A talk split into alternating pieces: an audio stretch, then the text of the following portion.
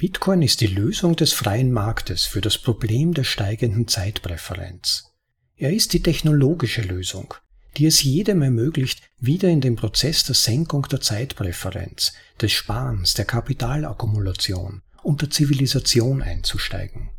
Sie bedarf keiner politischen Erlaubnis. Sie macht Politik und Geldpolitik überflüssig.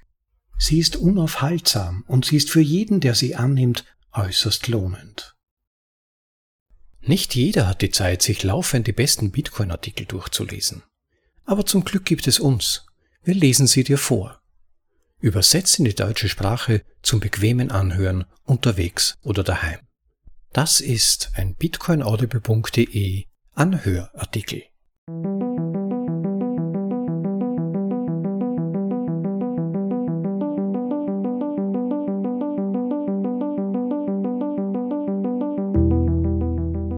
Dass ihr wieder mal dabei seid. Heute bei Folge Nummer 77 von bitcoinaudible.de, dem Podcast mit den besten Artikeln aus dem Bitcoin Space, für euch in die deutsche Sprache übersetzt und danach vorgelesen. Zum bequemen Anhören, ob unterwegs oder daheim. Für diese Folge mit der magischen Zahl 77 habe ich etwas Besonderes für euch gefunden. Einen der Leitartikel der brandneu erschienenen fünften Ausgabe der Bitcoin Times, verfasst vom Autor des bekannten Bitcoin-Standardwerks, ja, der Bitcoin Standard, Saifidian Amus. Saifidian hat in seinem Artikel eine Zusammenfassung des Konzepts der Zeitpräferenz aus Sicht der Austrian Economics, also der österreichischen Schule der Nationalökonomie gegeben und ich fand das insofern interessant, als ja seit dem Erscheinen seines Buches schon drei Jahre immerhin ein Viertel der Lebensdauer von Bitcoin vergangen sind. Es hat mich einfach interessiert, wie er das jetzt beschreibt. Und natürlich war auch diese komprimierte, noch etwas kantigere Zusammenfassung, würde ich sagen, seiner Gedanken zum Konzept der Zeitpräferenz hochgradig lesenswert, und zwar, wie ich gefunden habe, sogar für Einsteiger. Insofern eignet sich dieser Artikel sogar für jetzt nicht absolute Neueinsteiger und No-Coiner, aber wer beispielsweise Bitcoin gerade kennengelernt hat, also vielleicht auch schon unsere Folge Nummer 50 der Grundeinführung in Bitcoin oder Nummer 74 die Folge von Gigi Bitcoin kurz und grob erklärt gehört hat, und ein bisschen vertiefen möchte, also den nächsten Schritt hinein in den Kaninchenbau tun möchte sozusagen, der findet darin sicher einiges zum Nachdenken und erfährt ein besseres Verständnis nicht nur dafür, warum Bitcoin so hohes Entwicklungs- und fast möchte ich sagen Heilungspotenzial für eine Vielzahl von Bereichen unseres Lebens hat. Nicht mal nur für die Wirtschaft, sondern auch für unsere Gesellschaft, ja sogar die Natur. Und nicht zuletzt werden nach dem Lesen so manche Einsteiger auch besser verstehen, warum eingefleischte Bitcoiner so ticken, wie sie, ja, nun mal ticken. Vielleicht nur noch zwei ganz kurze Worterklärungen für diejenigen von euch, die diese Begriffe, die im Text doch einige Male vorkommen, noch nicht kennen. Ihr könnt dann vielleicht einfacher folgen, ohne das extra nachschlagen zu müssen. Diskontieren, das bedeutet im Wert herabsetzen. Also wer zum Beispiel hartes Geld hat, hat eine geringere Neigung, sein Geld lieber heute als in fünf Jahren auszugeben als jemand, der nur über weiches Geld verfügt. Er ist also weniger geneigt, die Zukunft zu diskontieren, also im Wert gegenüber dem Heute herabzusetzen. Und dann fällt da noch mehrmals der Begriff des Grenznutzens, das ist ein ökonomischer Begriff und der beschreibt den Zuwachs an Nutzen, den etwas durch zusätzlichen Konsum eines Gutes erfährt. Ein einfaches Beispiel, wenn ich hungrig bin, dann hat eine Bratwurst einen sehr hohen Grenznutzen für mich. Bei der zweiten Bratwurst ist der Grenznutzen schon etwas geringer, die zehnte Bratwurst hätte einen Grenznutzen von plus minus null für mich. Wenn mir also der zusätzliche Konsum von etwas weniger zusätzlichen Nutzen bringt, hat es, ökonomisch formuliert, weniger Grenznutzen. Und umgekehrt natürlich auch. Ja, ich meine, damit solltet ihr nun gut gerüstet sein, deshalb damit genug der Vorrede und wir beginnen direkt mit dem Text betitelt Für eine Rückkehr zu niedriger Zeitpräferenz von Saifidian Amus im Originaltitel Making Time Preference Low Again. Die Härte des Geldes ist der Regulierknopf der Zeitpräferenz. Austrian Economics, die österreichische Volkswirtschaftslehre, kommt zu diesem Ergebnis auf der Grundlage der ersten Prinzipien.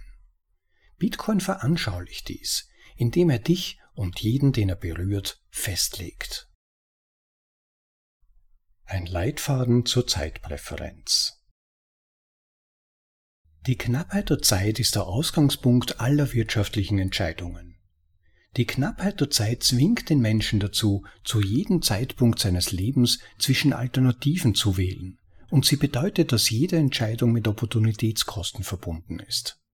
Selbst wenn es keine Beschränkung der verfügbaren Ressourcen gibt, führt die Entscheidung des Einzelnen, wie er seine Zeit verbringt, dazu, dass alle anderen Entscheidungen, für die er die Zeit hätte nutzen können, wegfallen. Zeit zu sparen ist einzigartig, weil die Zeit vergeht und nicht angehalten oder rückgängig gemacht werden kann. Mit der Geburt beginnt die Lebensuhr des Menschen zu ticken, sie tickt unaufhörlich weiter und hält erst an, wenn er stirbt. Man weiß nicht, wann diese Uhr stehen bleibt, und man kann sie nicht wieder in Gang setzen, wenn sie stehen bleibt. Der Mensch hat nur eine einzige Chance im Leben, und er weiß nie, wann sie zu Ende sein wird. Zeit ist keine normale Ware, bei der der Mensch die Menge wählen kann, die er haben möchte. Es gibt keine Marktauswahl zwischen verschiedenen Zeitmengen.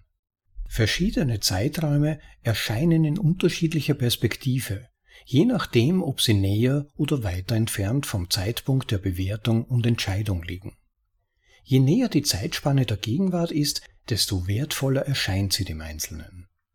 Die Gegenwart ist sicher, da sie bereits da ist, aber die Zukunft ist immer ungewiss, da sie vielleicht nie kommen wird. Die Zukunft kann nur durch die erfolgreiche Sicherung des Überlebens in der Gegenwart kommen, was die Bedürfnisse der Gegenwart immer dringlicher und wichtiger macht. Die Gegenwart ist der Ort, an dem alle Sinne das Leben und seine Freuden und Schmerzen erfahren. Zukünftige Schmerzen und Freuden sind hypothetisch, aber die der Gegenwart sind real und greifbar. Der in der Gegenwart empfundene Hunger ist viel dringender als der in Zukunft erwartete Hunger, was die Nahrung in der Gegenwart wertvoller macht als in der Zukunft. Die Gefahr in der Gegenwart ist weitaus dringlicher als die künftige Gefahr, und Werkzeuge, die heute Sicherheit bieten, sind daher heute wertvoller als in der Zukunft. Vor die Wahl gestellt, ein physisches Gut in der Gegenwart oder das gleiche Gut in der Zukunft zu erhalten, entscheidet sich der Mensch für die Gegenwart. Die höhere Wertschätzung der gegenwärtigen Güter ist ein fester Bestandteil des menschlichen Handelns. Dies wird durch die Tatsache bestätigt, dass Menschen sich dafür entscheiden, zu konsumieren, statt einfach mehr von den Gütern, die sie schätzen, einschließlich Geld, anzuhäufen. Ihre Entscheidung in der Gegenwart zu konsumieren bedeutet, dass sie einem gegenwärtigen Gut einen höheren Wert beimessen als demselben Gut in der Zukunft. Die Zeitpräferenz ist der Grad der Präferenz für gegenwärtige Güter gegenüber zukünftigen Gütern. Sie ist immer positiv, weil die Menschen gegenwärtige Güter gegenüber ihren zukünftigen Äquivalenten bevorzugen. Aber das Ausmaß dieses Unterschieds variiert von Person zu Person und für jede Person im Laufe ihres Lebens. Eine hohe Zeitpräferenz deutet auf eine starke Diskontierung der Zukunft zugunsten der Gegenwart und eine stärkere Gegenwartsorientierung hin, während eine niedrige Zeitpräferenz eine geringere Diskontierung der Zukunft und eine stärkere Zukunftsorientierung bedeutet. Eine unendliche Vielzahl von Faktoren kann die Zeitpräferenz eines Menschen beeinflussen. Hoppe unterscheidet zwischen externen, biologischen und sozialen bzw. institutionellen Faktoren wie folgt.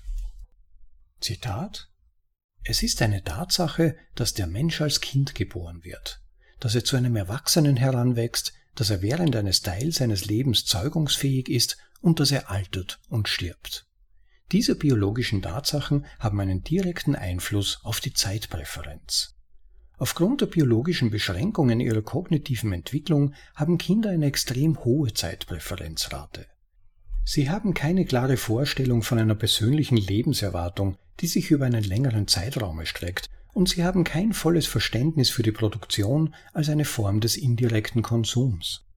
Dementsprechend werden gegenwärtige Güter und sofortige Befriedigung gegenüber zukünftigen Gütern und verzögerter Befriedigung stark bevorzugt. Sparen und Investieren sind selten und die Zeiträume für Produktion und Versorgung reichen selten über die unmittelbare Zukunft hinaus.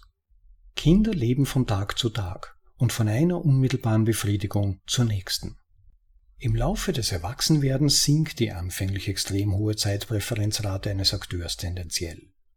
Mit der Erkenntnis der eigenen Lebenserwartung und der Möglichkeiten der Produktion als Mittel des indirekten Konsums steigt der Grenznutzen zukünftiger Güter. Sparen und Investitionen werden angeregt, Die Produktions- und Versorgungszeiträume verlängern sich. Wenn man schließlich alt wird und sich dem Ende seines Lebens nähert, steigt die Zeitpräferenzrate tendenziell an.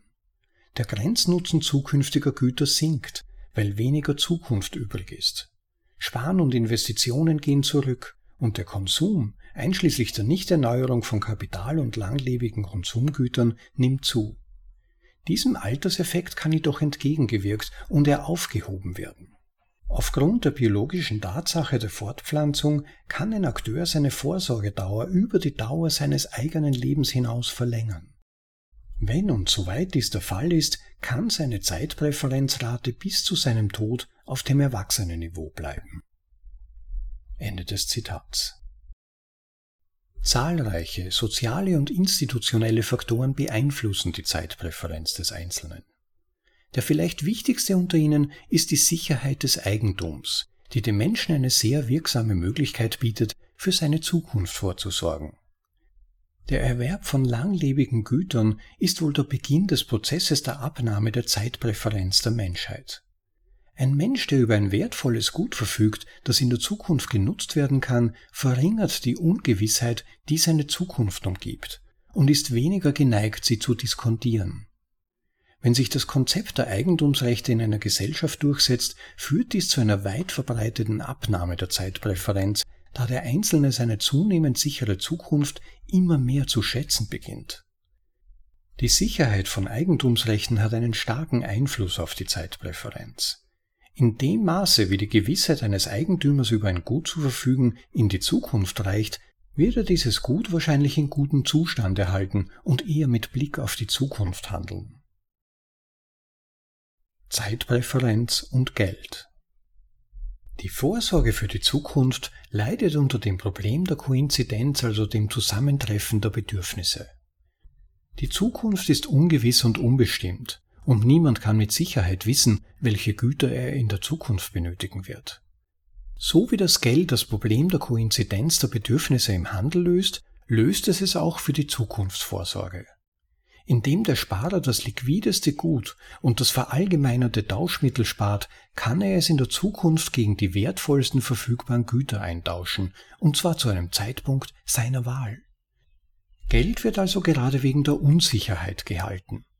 In einer vollkommen vorhersehbaren Zukunft könnte der Einzelne alle künftigen Finanzströme direkt an die Anbieter der Güter leiten, die er zum gewünschten Zeitpunkt benötigt, und bräuchte kein Geld zu halten. In der realen Welt, in der die Zukunft nicht vorhersehbar ist, ist Geld jedoch das beste Instrument für die Zukunftsvorsorge, da es aufgrund seiner Liquidität in alle in der Zukunft gewünschten Güter umgewandelt werden kann. Geld kann daher als das Wirtschaftsgut verstanden werden, das in der Zukunft wahrscheinlich den höchsten Grenznutzen haben wird, da es am einfachsten in das Gut mit dem höchsten Grenznutzen in der Zukunft umgewandelt werden kann. In dem Maße, in dem die menschliche Gesellschaft Geld als Gut entwickelt, finden die Menschen ein sehr bequemes und leistungsfähiges Instrument zur Übertragung von Werten in die Zukunft, da es ihnen ermöglicht, ihre Zeitpräferenz zu senken und mehr zu sparen und für die Zukunft vorzusorgen. In dem Maße, in dem die Menschen Geld für den Handel nutzen, verbessert sich die für das Geld verwendete Technologie und wird effizienter bei der Erfüllung ihrer Aufgabe als Tauschmittel, sowohl in der Gegenwart zwischen Individuen als auch zwischen der Gegenwart und der Zukunft. Geld ist eine Technologie, und die Zunahme der Nutzer führt zu einer Zunahme an Möglichkeiten, die miteinander konkurrieren. Die besseren Ideen und Technologien setzen sich durch und verdrängen die minderwertigen. Beim Geld bezieht sich die Produktivität der Technologie darauf, wie gut sie ihre Funktion als Tauschmittel, Wertaufbewahrungsmittel oder Rechnungseinheit erfüllt. Ein monetäres Medium das leicht in übermäßigen Mengen produziert werden kann, um die Nachfrage zu steigern, wird wahrscheinlich einen erheblichen Anstieg seines Angebots und langfristig eine Verringerung des in ihm gespeicherten wirtschaftlichen Werts erfahren. Ein Geldmedium, das nur schwer in zunehmenden Mengen als Reaktion auf eine steigende Nachfrage produziert werden kann, wird dagegen wahrscheinlich nur eine begrenzte Ausweitung seines Angebots erleben, so dass es den Wert viel besser bewahren kann. Diejenigen, die ihr Vermögen in härterem Geld aufbewahren, werden sehen, wie ihr Vermögen erhalten bleibt und an Wert gewinnt, während diejenigen, die es im weichen Geld aufbewahren, sehen, wie es sich auflöst. Du kannst diese Lektion lernen, bevor es zu spät ist, und dein Vermögen in härteres Geld umschichten, oder du kannst es lassen. In beiden Fällen ist das Endergebnis dasselbe. Der größte Teil des Vermögens wird dem härteren Geld zufallen, wenn alle anderen Eigenschaften gleich bleiben. Dieser Prozess, der in meinem Buch Der Bitcoin-Standard ausführlicher beschrieben wird, erklärt die Demonetarisierung von Muscheln, Glasperlen, Eisen, Kupfer und anderen primitiven Geldarten zugunsten von Gold und Silber auf der ganzen Welt. Er erklärt auch die Demonetarisierung von Silber im 19. Jahrhundert und den rapiden Verfall seines Wertes im Vergleich zu Gold, dem unangefochtenen Gewinner des globalen Geldmarktes am Ende des 19. Jahrhunderts. Als sich die große Mehrheit des Planeten auf den einen Rohstoff mit der geringsten verlässlichen jährlichen Wachstumsrate konzentrierte, wurden sichere Ersparnisse für die Zukunft allgegenwärtig, was die Menschen auf der ganzen Welt dazu ermutigte, für ihre Zukunft zu sparen, ihre Zeitpräferenz zu senken, reichlich Ersparnisse für Kapitalinvestitionen verfügbar zu machen, die Arbeitsproduktivität zu erhöhen, Anreize für Investitionen in technologische Innovationen zu schaffen und den Wohlstand zu steigern. In dem Maße, wie die Menschheit dazu übergeht, Geldmittel zu verwenden, die schwieriger zu produzieren sind, steigt unsere Fähigkeit, für unsere Zukunft vorzusorgen. Die Effizienz der Transaktionen mit unserem zukünftigen Selbst steigt und die Ungewissheit über die Zukunft nimmt ab. In dem Maße, wie die Ungewissheit der Zukunft abnimmt, und der erwartete Wohlstand, den wir übertragen können, zunimmt, nimmt die Diskontierung der Zukunft ab und die Zeitpräferenz sinkt. Zeitpräferenz und Zivilisation In dem Maße, in dem der Einzelne seine Zeitpräferenz senkt und mehr Kapital anhäuft, steigt seine Produktivität, was zu einem Anreiz führt, seine Zeitpräferenz weiter zu senken. In The History of Interest Rates, die Geschichte der Zinssätze, zeigen Homer und Siller einen 5000 Jahre andauernden Prozess des Rückgangs der Zinssätze, der mit einem erheblichen Anstieg in Zeit von Kriegen, Krankheiten und Katastrophen einherging. Die Entwicklung hin zu härterem Geld mit besserer Verkäuflichkeit in Raum und Zeit kann als ein Beitrag zum epochalen Rückgang der Zeitpräferenz angesehen werden, da sie den Menschen eine bessere Spartechnologie ermöglicht, die Zukunft für sie weniger ungewiss macht und sie somit dazu veranlasst, sie weniger zu diskontieren, was zu mehr Ersparnissen und somit zu mehr verfügbarem Kapital zu niedrigeren Zinssätzen führt. Solange der Einzelne in der Lage ist, Kapital zu akkumulieren und vernünftigerweise erwarten kann, dass es ihm nach der Investition erhalten bleibt, wird sich dieser Prozess wahrscheinlich fortsetzen und zu einem höheren Kapitalstock und zu einem niedrigeren Zinssatz führen. Dieser Prozess kann jedoch durch verschiedene Faktoren unterbrochen und umgedreht werden. Naturkatastrophen können beispielsweise Eigentum und Kapital zerstören, den Lebensstandard senken und das Überleben gefährden, was zu einer stärkeren Diskontierung der Zukunft und dem Bedürfnis führt, mehr von den verfügbaren Ressourcen in der Gegenwart zu verbrauchen, was die Kapitalakkumulation verringert und die Zeitpräferenz erhöht. Die Verletzung von Eigentumsrechten ist der wichtigste soziale und institutionelle Faktor, der die Zeitpräferenz beeinflusst. Diebstahl, Vandalismus und andere Formen der Kriminalität haben eine ähnliche Wirkung wie Naturkatastrophen, da sie den Bestand an Kapital und Gütern, die dem Einzelnen zur Verfügung stehen, verringern, ihn zwingen, einen größeren Teil seiner Ressourcen in der Gegenwart zu verbrauchen und seine Unsicherheit über die Zukunft erhöhen. Das vermehrte Auftreten von Kriminalität führt außerdem dazu, dass immer mehr Ressourcen für den Schutz vor Kriminalität aufgewendet werden müssen, wodurch Ressourcen von anderen produktiven Unternehmen abgezogen werden. Je häufiger Kriminalität auftritt, desto mehr Ressourcen müssen für den Schutz aufgewendet werden, was zu keiner Steigerung des Wohlstands führt. Weitaus bedeutender als die individuelle Kriminalität ist die institutionelle oder organisierte Kriminalität in Form einer räuberischen Regierungspolitik.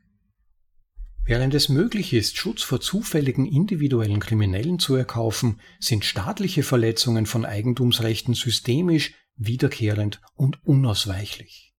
Da sie als legitim angesehen werden, ist es viel schwieriger, sich gegen staatliche Verletzungen von Eigentumsrechten zu wehren, als gegen individuelle Verbrechen. Besteuerung bedeutet eine Verringerung des zukünftigen Einkommens und eine Verringerung der Investitionsrendite. Die Entwertung der Währung ist eine Verletzung der Eigentumsrechte, die die Zukunftsorientierung und den Prozess der Senkung der Zeitpräferenz stark beeinträchtigt. Der Prozess der Verringerung der Zeitpräferenz ist untrennbar mit dem Geld verbunden. Der Besitz von Geld ermöglicht es dem Menschen, den Konsum aufzuschieben und dafür etwas zu erhalten, das seinen Wert behält und leicht umgetauscht werden kann. Ohne Geld wäre es schwieriger, den Konsum hinauszuzögern und zu sparen, weil die Güter mit der Zeit an Wert verlieren könnten. Man könnte Getreide lagern, um es wachsen zu lassen, aber die Gefahr, dass es vor der nächsten Saison verdirbt, ist größer als die Gefahr, dass eine Goldmünze verdirbt. Wenn du das Getreide gegen Gold verkaufen kannst, kannst du es bei Bedarf wieder in Getreide umtauschen und in der Zwischenzeit etwas anderes damit kaufen. Geld erhöht natürlich den erwarteten zukünftigen Wert eines aufgeschobenen Konsums verglichen mit einer Welt ohne Geld. Dies schafft Anreize für die Zukunftsvorsorge. Je besser das Geld seinen Wert in der Zukunft behält, desto zuverlässiger kann der Einzelne mit diesem Geld für seine Zukunft vorsorgen und desto geringer ist die Unsicherheit über sein zukünftiges Leben. Salz, Vieh, Glasperlen, Kalksteine, Muscheln, Eisen, Kupfer und Silber waren zu verschiedenen Zeiten und an verschiedenen Orten als Geld verwendet worden, aber gegen Ende des 19. Jahrhunderts war praktisch der gesamte Globus an den Goldstandard gebunden. Die Verwendung eines einfacheren Geldmittels würde zu seiner Überproduktion und damit zu einem Rückgang seines Wertes und dem Verlust seiner Geldprämie führen. Mit dem Goldstandard des späten 19. Jahrhunderts hatte die Mehrheit der Welt Zugang zu einer Form von Geld, die ihren Wert bis weit in die Zukunft hinein behalten konnte und gleichzeitig immer einfacher durch den Raum zu transferieren war. Das Sparen für die Zukunft wurde für immer mehr Menschen auf der Welt immer zuverlässiger. Mit der Möglichkeit, in Hartgeld zu sparen, wird jeder ständig dazu verleitet zu sparen, seine Zeitpräferenz zu senken und künftige Gewinne zu ernten, wobei er die Vorteile jeden Tag durch fallende Preise und den wachsenden Wohlstand der Sparer um sich herum sieht. Die wirtschaftliche Realität lehrt jeden ständig die hohen Opportunitätskosten der gegenwärtigen Ausgaben in Bezug auf das zukünftige Glück. Die Umstellung auf ein einfacheres Geldmedium im 20. Jahrhundert hat diesen jahrtausendealten Prozess der allmählichen Verringerung der Zeitpräferenz umgedreht. Anstatt einer Welt, in der fast jeder Zugang zu einem Wertaufbewahrungsmittel hatte, dessen Angebot nur um etwa 2% pro Jahr erhöht werden konnte, bescherte uns das 20. Jahrhundert ein Sammelsurium von staatlich bereitgestellten Abscheulichkeiten von Währungen die nur in den besten Beispielen mit 6 bis 7 Prozent wuchsen und in der Regel ein zweistelliges und gelegentlich sogar ein dreistelliges Wachstum erreichten. Der numerische Durchschnitt für das Wachstum aller nationalen Währungen im Zeitraum zwischen 1960 und 2020 liegt bei 30 Prozent pro Jahr. Berechnet man den nach Währungsgröße gewichteten Durchschnitt, so ergibt sich ein jährlicher Anstieg des Marktangebots aller Fiat-Währungen um etwa 14 Prozent, was als durchschnittlicher Anstieg der Geldmenge angesehen werden kann, den der Durchschnittsbürger der Fiat-Nationen des späten 20. und frühen 21. Jahrhunderts erlebt. Anstatt mit einer Wertsteigerung des Geldes zu rechnen und damit eine verlässliche Möglichkeit zu haben, den Wert in der Zukunft zu erhalten, wurden die Menschen des 20. Jahrhunderts in weitaus primitivere Zeiten zurückversetzt, in denen der Werterhalt in der Zukunft weitaus weniger sicher war und man davon ausging, dass sich der Wert ihres Vermögens in der Zukunft verringern würde, wenn es überhaupt überlebte. Mit weichem Geld ist die Zukunft unsicherer, und die Unfähigkeit für die Zukunft vorzusorgen macht sie unsicherer. Diese erhöhte Unsicherheit führt zu einer stärkeren Diskontierung der Zukunft und damit zu einer höheren Zeitpräferenz. Fiat-Geld besteuert effektiv die Zukunftsvorsorge, was zu einer höheren Diskontierung der Zukunft und einer Zunahme des grundsätzlich gegenwartsorientierten Verhaltens der Menschen führt. Warum sollte man den Konsum heute aufschieben, wenn man nicht weiß, was morgen mit seinem Vermögen geschieht? Das Extrem dieses Prozesses wird deutlich, wenn man die Auswirkungen einer Hyperinflation beobachtet, das heißt den Übergang zu einer sehr weichen und schnell abwertenden Währung. Ein Blick auf die modernen Volkswirtschaften des Libanon, Simbabwes oder Venezuelas mit ihren jüngsten hyperinflationären Episoden bietet eine gute Fallstudie, ebenso wie die Dutzenden von Beispielen von Hyperinflation im 20. Jahrhundert. Adam Fergusons When Money Dies bietet einen guten Überblick über die Auswirkungen der Hyperinflation im Deutschland der Zwischenkriegszeit, einer Gesellschaft, die einige Jahre zuvor zu den fortschrittlichsten der Welt gehörte. In jedem dieser Hyperinflationsszenarien ging mit dem Wert des Geldes auch die Sorge um die Zukunft verloren. Die Aufmerksamkeit richtet sich stattdessen auf das kurzfristige Streben nach Überleben. Sparen wird undenkbar und die Menschen versuchen, das Geld, das sie haben, auszugeben, sobald sie es haben. Die Menschen beginnen alle Dinge, die auf lange Sicht einen Wert haben, abzuwerten und das Kapital wird für den sofortigen Konsum verwendet. In hyperinflationären Volkswirtschaften werden fruchttragende Bäume im Winter für Brennholz gefällt, Unternehmen werden liquidiert, um die Ausgaben zu finanzieren, und das sprichwörtliche Saatkorn wird gegessen. Human- und Sachkapital verlassen das Land, um dorthin zu gehen, wo Sparer es sich leisten können, sie zu unterhalten und produktiv zu betreiben. Da die Zukunft so stark abgewertet wird, gibt es weniger Anreize, zivilisiert, umsichtig oder gesetzestreu zu sein und mehr Anreize, rücksichtslos, kriminell oder gefährlich zu sein. Verbrechen und Gewalt sind weit verbreitet, da sich jeder beraubt fühlt und versucht es an demjenigen auszulassen, der etwas hat. Familien brechen unter der finanziellen Belastung zusammen. Auch wenn diese Tendenzen im Falle einer Hyperinflation extremer sind, so sind sie doch in milderen Formen unter dem Joch der langsamen Fiat-Inflation allgegenwärtig. Die unmittelbarste Auswirkung des Rückgangs der Fähigkeit des Geldes, seinen Wert im Laufe der Zeit zu erhalten, ist ein Anstieg des Konsums und ein Rückgang des Sparens. Der Aufschub des Konsums und der Befriedigung erfordert den Verzicht auf unmittelbares Vergnügen im Austausch für eine zukünftige Belohnung. Je unzuverlässiger das Tauschmittel bei der Umwandlung von Wert in eine künftige Belohnung ist, je geringer der erwartete Wert der künftigen Belohnung ist, desto teurer wird das anfängliche Opfer und desto geringer ist die Wahrscheinlichkeit, dass die Menschen den Konsum aufschieben. Der Extremfall dieses Phänomens ist zu Beginn des Monats in den Supermärkten der Länder zu beobachten, in denen die Inflation sehr hoch ist. Die Menschen, die ihren Gehaltscheck erhalten, eilen in den Supermarkt, um ihn sofort in Lebensmittel und lebensnotwendige Güter umzuwandeln, wohl wissend, dass die Mengen, die sie am Ende des Monats erwerben können, aufgrund der Zerstörung des Wertes der Währung viel kleiner sein werden. Die langsame und stetige Inflation des Fiatgeldes bewirkt etwas Ähnliches, ist aber subtiler. Die Kultur des auffälligen Massenkonsums, die unseren Planeten heute durchdringt, kann nur durch die verzerrten Anreize verstanden werden, die Fiat für den Konsum schafft. Da das Geld ständig an Wert verliert, hat das Aufschieben von Konsum und Sparen wahrscheinlich einen negativen Erwartungswert.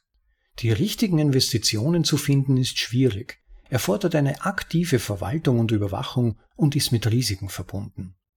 Der Weg des geringsten Widerstands, der sich durch die gesamte Kultur der Fiat-Gesellschaft zieht, besteht darin, das gesamte Einkommen zu verbrauchen und von Gehaltscheck zu Gehaltscheck zu leben oder in den fortgeschrittenen westlichen Gesellschaften das überschüssige Geld in Investitionsprogrammen zu verspielen, denn Cash ist Trash, Bargeld ist Müll. Wenn das Geld hart ist und an Wert gewinnen kann, werden die Menschen wahrscheinlich sehr wählerisch sein, wofür sie es ausgeben, da die Opportunitätskosten mit der Zeit steigen.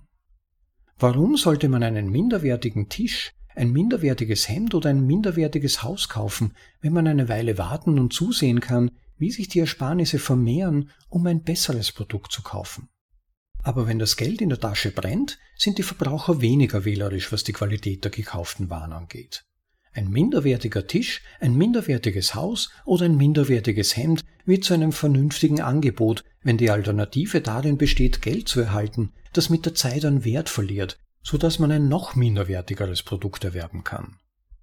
Selbst minderwertige Tische behalten ihren Wert besser als eine sich entwertende Fiat-Währung. Die Unsicherheit des Fiat-Geldes erstreckt sich auf alle Güter. Da die Regierung durch ihre Fähigkeit, Geld aus dem Nichts zu erschaffen, ermutigt wird, wird sie zunehmend allmächtig über das Eigentum aller Bürger und kann ihnen vorschreiben, wie sie es zu verwenden haben oder es sogar ganz konfiszieren.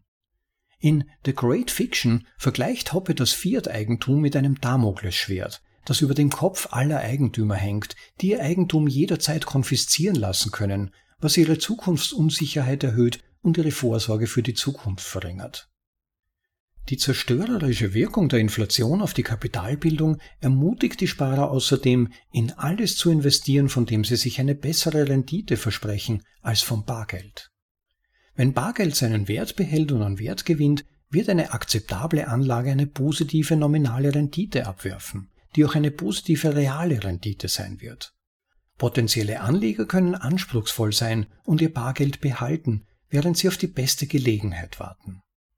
Wenn das Geld jedoch an Wert verliert, haben die Sparer einen starken Drang, die Entwertung ihrer Ersparnisse durch Investitionen zu vermeiden, empfinden Druck, ihr Vermögen zu erhalten und sind weniger wählerisch. Investitionen, die eine positive nominale Rendite bieten, können dennoch eine negative reale Rendite ergeben.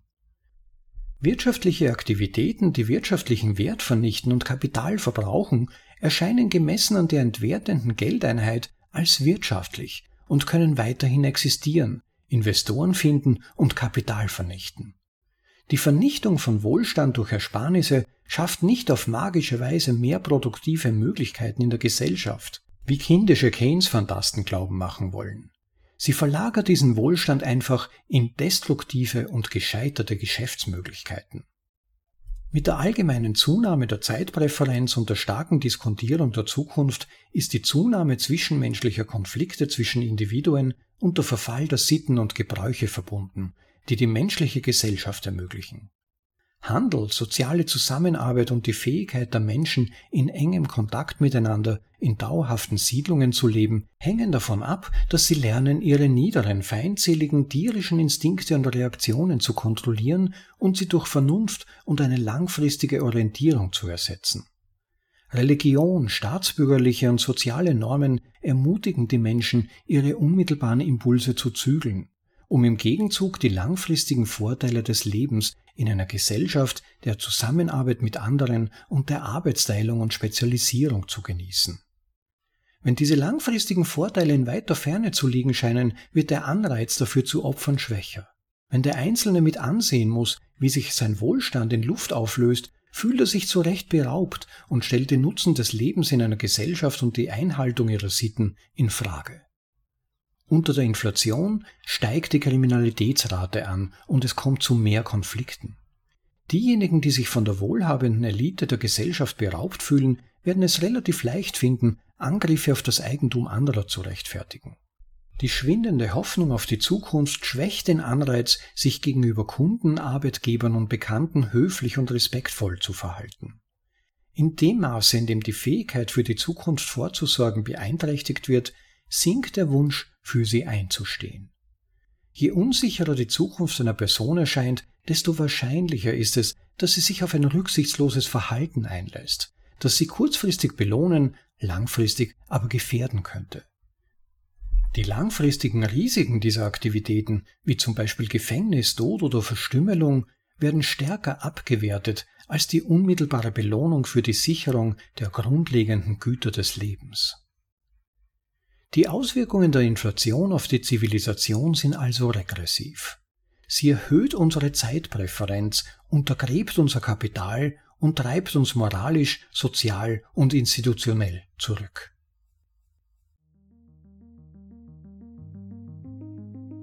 So, Zeit für eine kurze Unterbrechung, um meiner Stimme ein kleines Timeout zu geben. Vielleicht wollt ihr diese Möglichkeit nutzen, diese Folge zu liken, wenn sie euch bislang interessiert und wenn ihr schon dabei seid und das nicht bereits getan habt, auch den Podcast als solchen zu abonnieren. In den meisten Apps funktioniert das mit dem Subscribe-Button bzw. dem Abonnieren-Button.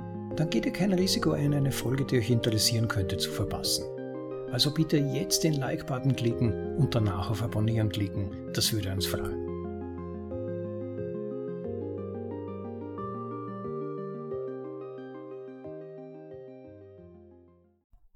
Zeitpräferenz und Bitcoin. Das Aufkommen von Bitcoin bietet eine faszinierende Möglichkeit, die Rolle des Geldes bei der Zeitpräferenz zu verstehen und den globalen Trend der steigenden Zeitpräferenz von Fiat umzukehren. Bitcoin ist eine Peer-to-Peer-Software, für den Betrieb eines Zahlungsnetzwerks mit einer eigenen Währung. Die beiden wichtigsten Merkmale von Bitcoin sind, dass seine native Währung ein streng festgelegtes Angebot hat, das völlig unabhängig von der Nachfrage ist, was es zum härtesten Geld macht, das je erfunden wurde, und dass es grenzüberschreitende Zahlungen ermöglicht, ohne dass eine politische Behörde die Transaktion überwachen muss. Diese beiden Eigenschaften verleihen dem Bitcoin wohl die beste Verkaufsfähigkeit über Zeit und Raum hinweg. Die Knappheit des Bitcoins bedeutet, dass sein Angebot nicht unerwartet verdünnt werden kann, so dass er seinen Wert auch in Zukunft behalten wird. Und die automatisierte Verarbeitung von Zahlungen bedeutet, dass der Bitcoin weltweit verbreitet werden kann, ohne dass eine einzige Behörde ihn zensieren oder konfiszieren kann. An dieser Stelle befindet sich im Artikel eine Grafik, die vielleicht einige von euch schon gesehen haben. Sie ist betitelt mit Bitcoin Control Supply, also kontrollierter Bestand bzw. Ausgabemenge, die Zahl der Bitcoins als eine Funktion der Blockhöhe. Und auf dieser Grafik sieht man, dass die Bestandskurve zunächst stark ansteigt und ist ab der Blockhöhe von circa einer Million weitgehend flach. Das heißt, die Menge von für die Verwendung verfügbaren Bitcoin verändert sich seither kaum mehr. Und die Blockbelohnung sinkt in einem ähnlich geformten Verlauf rapide in eine sehr flache Kurve, die eine zunehmend geringere Blockbelohnung ausdrückt. Und im Begleittext steht dabei, Bitcoins kontrollierter Bestand ist eine Funktion der Blockhöhe und der Blockbelohnung. Die Blockbelohnung begann mit 50 BTC. Sie wird alle 210.000 Blöcke halbiert. Durch eine Limitierung in der aktuellen Datenstruktur der Bitcoin-Blockchain beträgt die maximale Zahl von Bitcoins tatsächlich 20.099.999,9769. Das Maximum wird erreicht, wenn der Block Nummer 6.929.999 gemeint wurde. Und aus meiner Sicht drückt die Grafik sehr schön aus, wie absehbar und nach mathematischen Prinzipien berechenbar sowohl die Ausgabemenge von Bitcoin als auch die Blockbelohnung bis im Prinzip in die ferne Zukunft ist. Weiter im Text. Bitcoin hat keinen einzigen Ausfallpunkt, kein einziges Stück kritischer Infrastruktur oder Hardware, keine einzige kritische Person oder Organisation. Bitcoin ist ein Softwareprotokoll dass jedem offen steht, der ein Gerät besitzt, das alle 10 Minuten ein kleines Datenpaket zwischen 1 und 4 Megabyte empfangen kann und es gibt weltweit mehrere Milliarden solcher Geräte. Alles, was Bitcoin tut, ist, dass er etwa alle 10 Minuten einen neuen Eigentumsnachweis erstellt, der die Neuzuweisung bestehender Coins durch etwa 3000 Transaktionen widerspiegelt. Dies ist noch nie fehlgeschlagen und hat noch nie zu einer betrügerischen Transaktion geführt. Bitcoin ist ein rein freiwilliges monetäres Phänomen, das keine Regulierung, Durchsetzung oder ein Rechtssystem benötigt, um zu funktionieren. Er passt in die Definition der nach Austrian Economics bzw. österreichischen Volkswirtschaftslehre Definition von gesundem Geld weil er auf dem Markt gewählt wird, sein Wert nicht von einer Behörde diktiert werden kann, sein Preis sich entwickelt und von allen Geldarten, die auf dem Markt gewählt oder von der Regierung auferlegt werden, ist Bitcoin die einzige, deren Angebot festgelegt ist und nicht als Reaktion auf eine steigende Nachfrage wachsen kann. Analysten und Experten haben viele spektakuläre Behauptungen über die Möglichkeiten von Bitcoin aufgestellt, aber das meiste davon ist ein Hype Bitcoin ist ein recht einfaches Instrument, mit dem man einfach Währungseinheiten halten und übertragen kann. In der Praxis hat sich der Bitcoin vor allem als Ersatz für ein Sparkonto bewährt. Millionen von Menschen auf der ganzen Welt haben Bitcoin als solchen genutzt und davon enorm profitiert. Der Bitcoin-Preis und damit die Kaufkraft sind in den ersten zehn Jahren seines Bestehens mit einer jährlichen Wachstumsrate von 215 Prozent gestiegen. Dies gibt uns einen sehr interessanten Einblick in die Bedeutung von Geld für die Zeitpräferenz.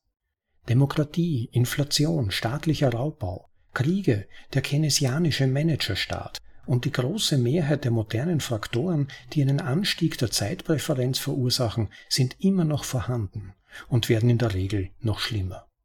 Aber für eine kleine wachsende Minderheit der Weltbevölkerung stellt der Bitcoin eine Fluchtmöglichkeit vor der monetären Inflation dar. Anders als die große Mehrheit der Menschen im vergangenen Jahrhundert können Bitcoiner heute für die Zukunft sparen und erwarten mit relativ geringer Unsicherheit, dass ihre Ersparnisse in der Zukunft zur Verfügung stehen und ihre Kaufkraft steigt.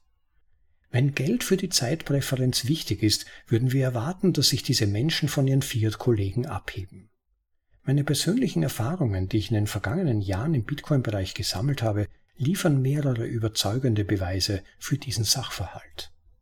Im Jahr 2018 veröffentlichte ich das Buch Der Bitcoin Standard, ein akademisches Buch, das ein ganzes Kapitel über Zeitpräferenz enthielt.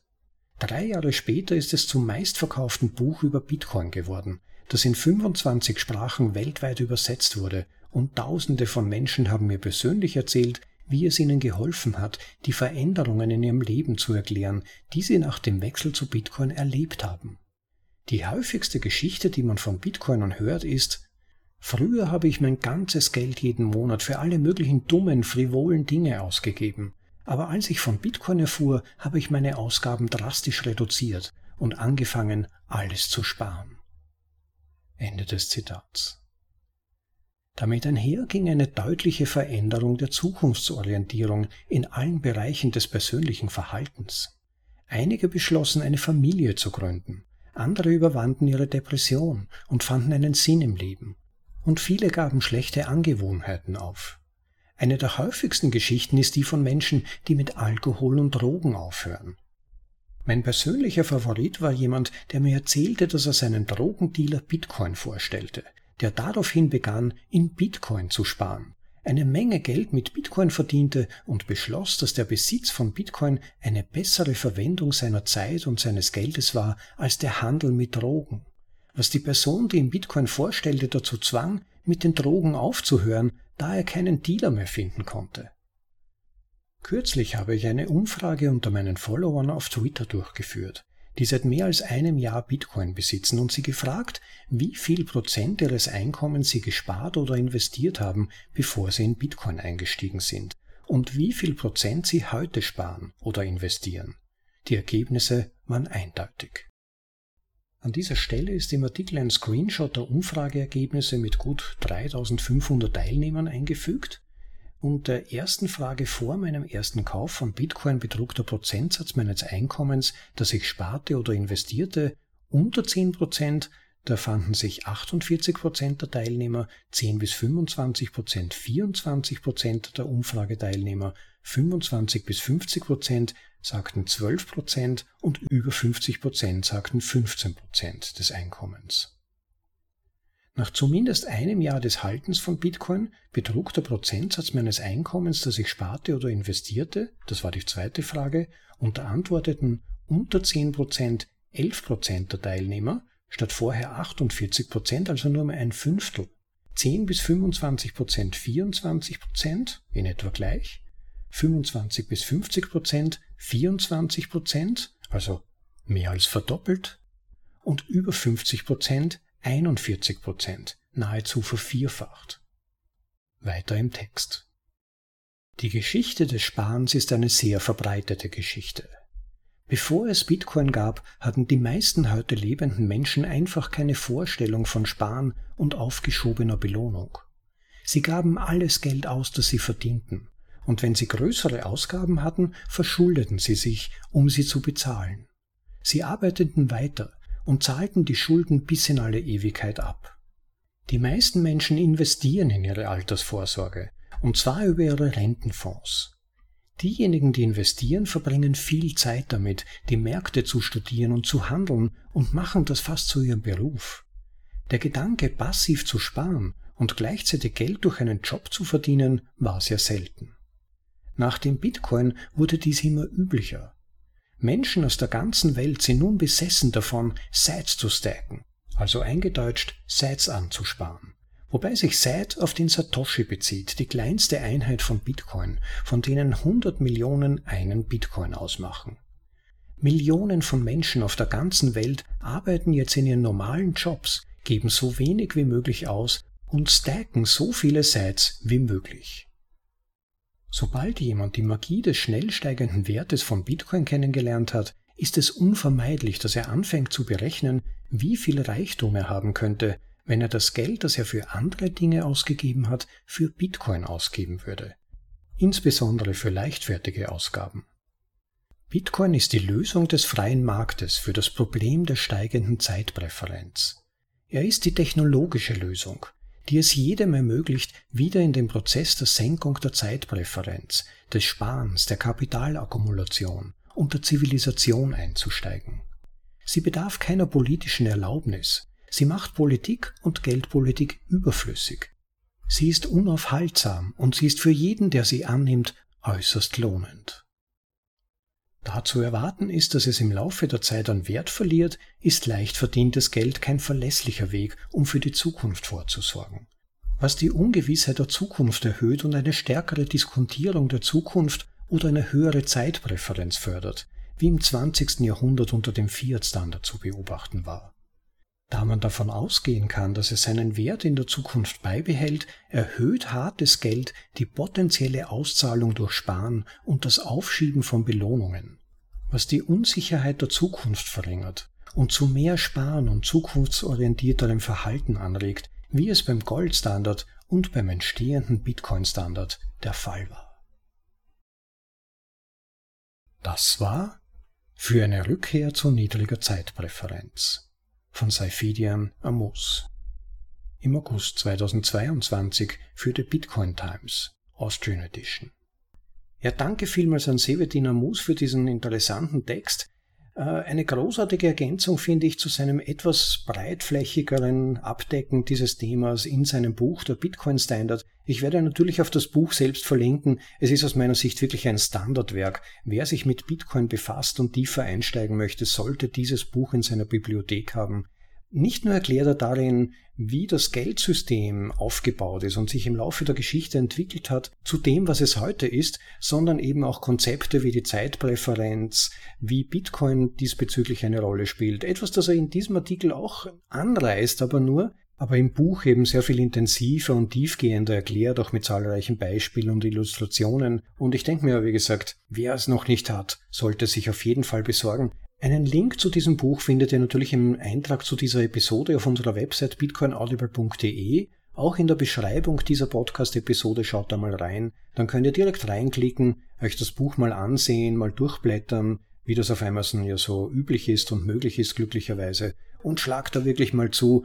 Ich muss für mich persönlich sagen, für mich hat sich's ausgezahlt. Ich habe sehr viel daraus profitiert. Und das will man letztendlich, wenn man sich schon die Zeit nimmt, ein Buch wirklich zu lesen oder ebenfalls anzuhören, weil den Link zu einer Audioversion seines Buches gibt's ja dort auch.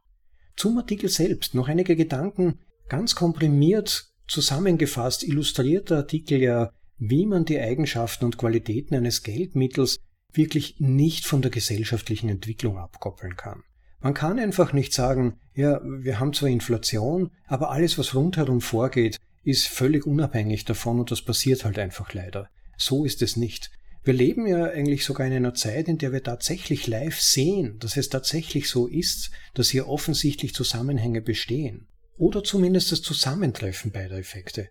Also von weichem Geld, zunehmender Geldentwertung und Inflation sowie gesellschaftlicher Zerrüttung, Verlust und Dekonstruktion gesellschaftlicher Werte und Moral, rücksichtsloser Zerstörung der Natur, natürlich wird uns das vordergründig schlau als Klimaschutz verkauft, man denke nur an die Erzeugung von Batterien oder Solarpanels, was das eigentlich an Umweltzerstörung verursacht. Verkauft wird's uns aber und Geldmittel werden dafür flüssig gemacht, vordergründig, um die Umwelt zu schützen. Welche Absurdität, wenn man sich näher damit befasst. Und aber auch eben wirtschaftlicher Planung und Nachhaltigkeit, wie sie kurzfristiger nicht sein kann. Was wir heute erleben, sind ja vorwiegend auch Managementplanungen, Jahresplanungen, die sich wirklich auf kürzest denkbare Horizonte nur erstrecken oder in denen sogar das Fließen von Geldmitteln direkt von der Gelddruckpresse gewissermaßen metaphorisch ausgedrückt, nicht wirklich tatsächlich so zu verstehen, Teil des Geschäftsplans ist.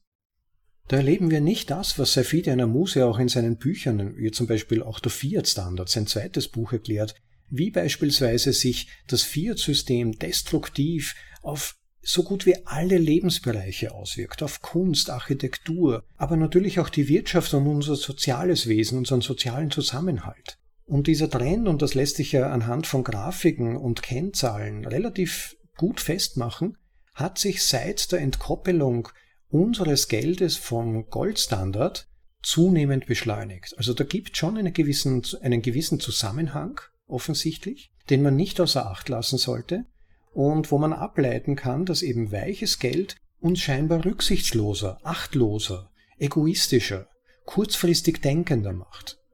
Und das hat natürlich Implikationen und Sekundäreffekte auf viele, viele Bereiche unseres Lebens, die man in brauchbaren Modellen natürlich einberechnen muss. Und mittlerweile sind die Gewinne und ist die Gier nach rücksichtsloser Selbstbereicherung ja sogar so groß bereits, dass mehr oder weniger der Verlust von Menschenleben in Kauf genommen wird. Siehe Pharma und die Nahrungsmittelindustrie beispielsweise. Oder es globale Geldwäscheanlagen in vorher zumindest mir nicht bekanntem Ausmaß gibt. Siehe zum Beispiel ein aktueller Kriegsherd in unserer geografischen Nähe. Aber umgekehrt haben wir natürlich auch in der Qualität des Geldes dann noch einen Hebel, die Situation zu verbessern. Und da fand ich die Beispiele, die Seif in seinem Artikel gegeben hat, ja wirklich bemerkenswert, weil ich habe eigentlich ganz ähnliche Erfahrungen gemacht. Denn die heilsame Wirkung von wirklich hartem Geld, von Geld, dem man vertrauen kann, das seinen Wert über große Zeiträume beibehält, Geld, das ein Maßstab sein kann für wirtschaftliche Entwicklung und Wert, das wirkt sich ja nicht nur beispielsweise in der Kunst, in der Forschung, in Universitätsbetrieb, in Architektur, in der Pharmaindustrie, der Gesundheitsindustrie, dem Schulwesen und so weiter aus. Das sind alles Bereiche, die Safidi Anamus vor allem in seinem Buch Der Fiat Standard anführt und die, denke ich, sehr eindrücklich sind. Aber allein das, was man an sich selbst erleben kann, im eigenen Lebensumfeld, ist schon eindrücklich genug.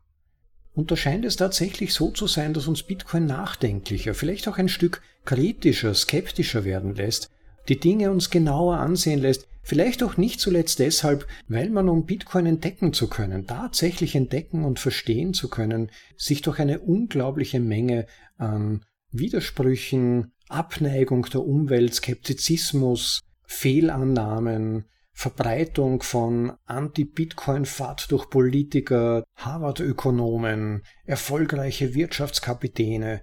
Da muss man sich überall durcharbeiten und erfährt in gewisser Weise, dass die auch nur mit Wasser kochen und zum Teil viel weniger Verständnis von manchen Zusammenhängen haben, als man selbst gewinnt, wenn man sich mit der Materie offen, echt interessiert und vorurteilsfrei vertraut macht.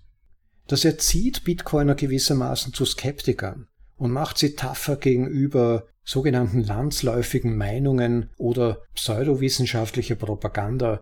Und vielleicht liegt es eben mit daran, dass Bitcoin ein absolut harter Maßstab ist. Bitcoin ist, da gibt's nichts herumzudiskutieren, da gibt's nichts herumzuschrauben. Es ist, was es ist. Und von diesem unveränderbaren Bezugssystem ausgehend bekommt man scheinbar ein besseres Verständnis für die Dinge, die in der Welt schieflaufen oder laufend manipuliert werden. Aber auch für die Dinge, die für einen selbst relevant sind und die vor allem hinsichtlich einer längeren Lebensperspektive, eines längeren Zeithorizont relevant sind. Und das ist doch ein spannender Aspekt, einer, der in keiner Codezeile oder keinem How-to-Manual beschrieben ist, aber der tatsächlich scheinbar in unserem Leben wirkt und eine sehr heilsame Wirkung haben kann, eine sehr korrektive Wirkung. Also ich könnte mir da den Mund wirklich fußlig reden, ich möchte aber den Kommentar auch angesichts des doch relativ langen Artikels heute doch kurz halten. Wen diese Thematik interessiert, dem kann ich wirklich wärmstens ans Herz legen. Die Artikelserie von Robert Breedlove Souveränismus, die gibt's bei uns anzuhören als Audioversion, eine bislang achteilige Serie, aber ich kann euch wirklich sagen, das Anhören oder Lesen, wenn wer das bevorzugt, zahlt sich wirklich aus. Robert Breedlove ist ja als sogenannter Bitcoin-Philosoph bekannt. Er ist wirklich ein tiefgründiger Denker und hat wirklich schön aufgedröselt, schön aufgeschlüsselt, wie das korrupte und kaputte Geldsystem sich in allen unseren Lebensbereichen destruktiv auswirkt. Die geradezu giftige Qualität des Zentralbankensystems und so weiter. Wen diese Thematik interessiert und auch natürlich das Konzept der Zeitpräferenz, auch das wird von ihm in seinen Artikeln berührt, dem kann ich wirklich ans Herz legen, sich mal diese Folgen anzuhören. Den Einstieg findet ihr bei Episode Nummer 37 von bitcoinaudible.de Souveränismus Teil 1 Digitale kreative Zerstörung. Da ist der Einstieg und von da aus könnt ihr euch durch die Artikel durcharbeiten. Es wird dann immer auf jeden weiteren Teil verlinkt. In gewisser Weise finde ich auch die beiden Artikel, die wir schon veröffentlicht haben als Vorlesung von Jeff Booth diesbezüglich sehr interessant. Auch von ihm gibt es ja großartige Bücher, besonders das eine über Inflation versus Deflation, in der deutschsprachigen Ausgabe betitelt mit Der Preis der Zukunft. Auch darauf werde ich unter dem Eintrag zu dieser Episode selbstverständlich verlinken. Aber anhörbar und auch lesbar gibt's auf unserer Website bereits seinen relativ kurzen Artikel Das größte Spiel, das ist Episode Nummer 63, sowie Das Signal im Rauschen finden, Folge Nummer 36. Klickt da mal rein, geht auf bitcoinaudible.de, schaut da rein und lest euch diese Artikel, die es auch in der schriftlichen Version gibt, in deutsche Sprache übersetzt oder halt als Audioversion. Schaut da mal rein und hört euch das an. Ja, damit möchte ich es für heute mal dabei stehen lassen. Mir pfeift hier der Wind um die Ohren. Es macht sich wahrscheinlich dann in der Aufnahme durch diverse Hintergrundgeräusche vereinzelt bemerkbar. Insofern möchte ich es ein bisschen schon abrunden, schon langsam, weil es wirklich laut zu werden beginnt. Ähm, vielen, vielen Dank für die Spenden, die eingegangen sind bislang. Mich freut das wirklich, wärmt mein Herz, kann ich euch sagen. Ich finde das immer so toll, wenn jemand tatsächlich sich einen Stoß gibt, draufklickt und tatsächlich auch Geld sendet eigentlich. Das ist so ein großer Ausdruck von Unterstützung und Anerkennung und gibt dann auch motivationsmäßig immer einen Schubs, die nächste Folge in Angriff zu nehmen.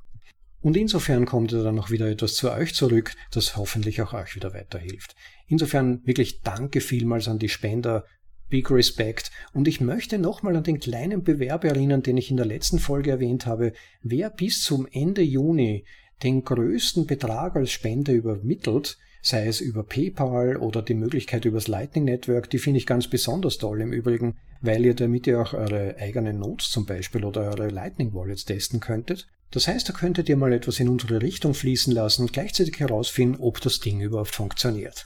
Aber wie auch immer, der Bewerb beinhaltet, dass wer bis zum 30. Juni die größte Spende übermittelt, 50.000 Sites zurückerhält. Mit oder ohne Nennung des Nicknamens. Oder sogar des Realnamens, wenn ihr das wollt. Up to you. Das ist jedenfalls der Bewerb und es würde mich freuen, wenn da einige von euch mittun und auf diese Weise Energie in unsere Richtung fließen lassen, auf das dann wieder etwas davon zu euch zurückfließt. Aber ich möchte auch nicht zu sehr pushen.